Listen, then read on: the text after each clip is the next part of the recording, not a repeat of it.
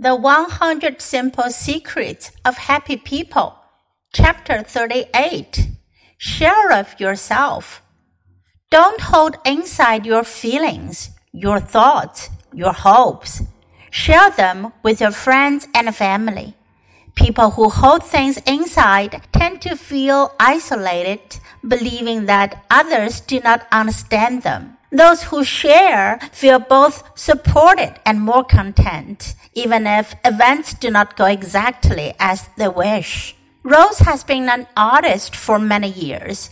In her spare time, she would paint beautiful watercolor landscapes. From time to time, she would display her work in the local art show or have some of her pieces shown in a small art shop and gallery. Whenever her family asked her about her art, the question was either, Did you sell anything? or How much did you make? Rose felt like this wonderful form of expression, this way of being herself that was so important to her, was completely misunderstood. She wasn't trying to make money. She didn't care if it sold. She painted for herself, not for profit.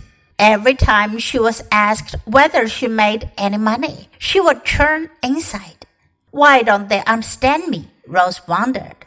Why do these people, who should be so close to me, seem so distant and removed?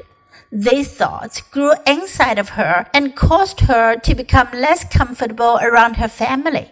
Then Rose realized that her family couldn't read her mind and that part of the reason they didn't understand her was that she hadn't explained what was really important to her. Individuals who tend to be socially open rate their overall life satisfaction 24% higher than individuals who do not.